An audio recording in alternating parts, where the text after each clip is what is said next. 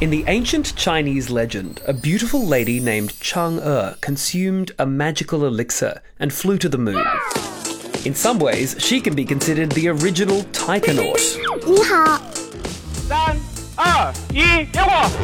and through this legend gives her name to China's moon missions.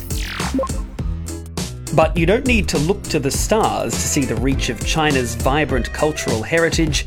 It has admirers all over the world. So, what's your favourite Chinese treasure? This summer, My Favourite Shanghai returns for a new season.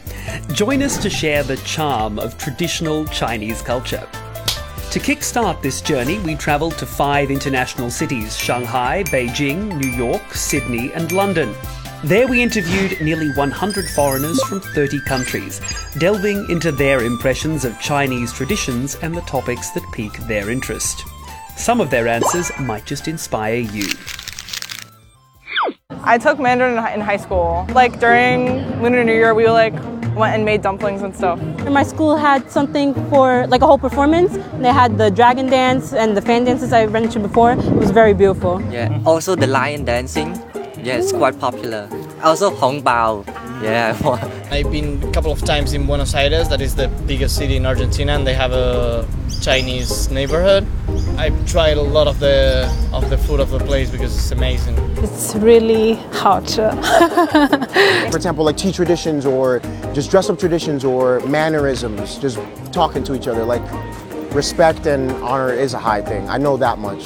有空的时候参加那个广场舞呀，跟不认识的老人一起下中国象棋，我特别喜欢。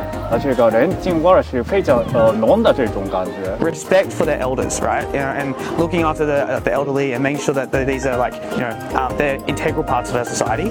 I think that's something that uh, I really appreciate. Um, that isn't so much in, in the West, you know. I want to learn the language. I need to keep up. I'll say maybe Hanfu and also food. I'd like to discover uh, Chinese food in China, in small cities. Teas. I know that you guys have amazing teas. Chinese medicine, maybe? Chinese music, and especially folk music. I want to learn more about the culture and I want to learn how people go about their day-to-day basis in China. I would like to learn more about the history. And I believe like the world needs to know it because that's how like the modern civilization has adapted to what it is now. They like to have tradition. They like to do all these things with family. And I would like to know what that means to them. Core values, I believe. Yeah, core values. So, if you have a great story to tell, make it into an engaging video and share it with us before August 31. Any topic, I love kung fu. any style. I like to make shadow puppet. Together, we'll bring China's rich culture to life in the eyes of the world.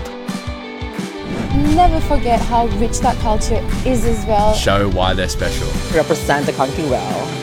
And be a proud Chinese. Don't be like anyone else. Be yourself because everyone else is taken. Y'all got this. Don't be scared and show the world what y'all about. To get started, scan the QR code, download the K News app, and follow the instructions to sign up.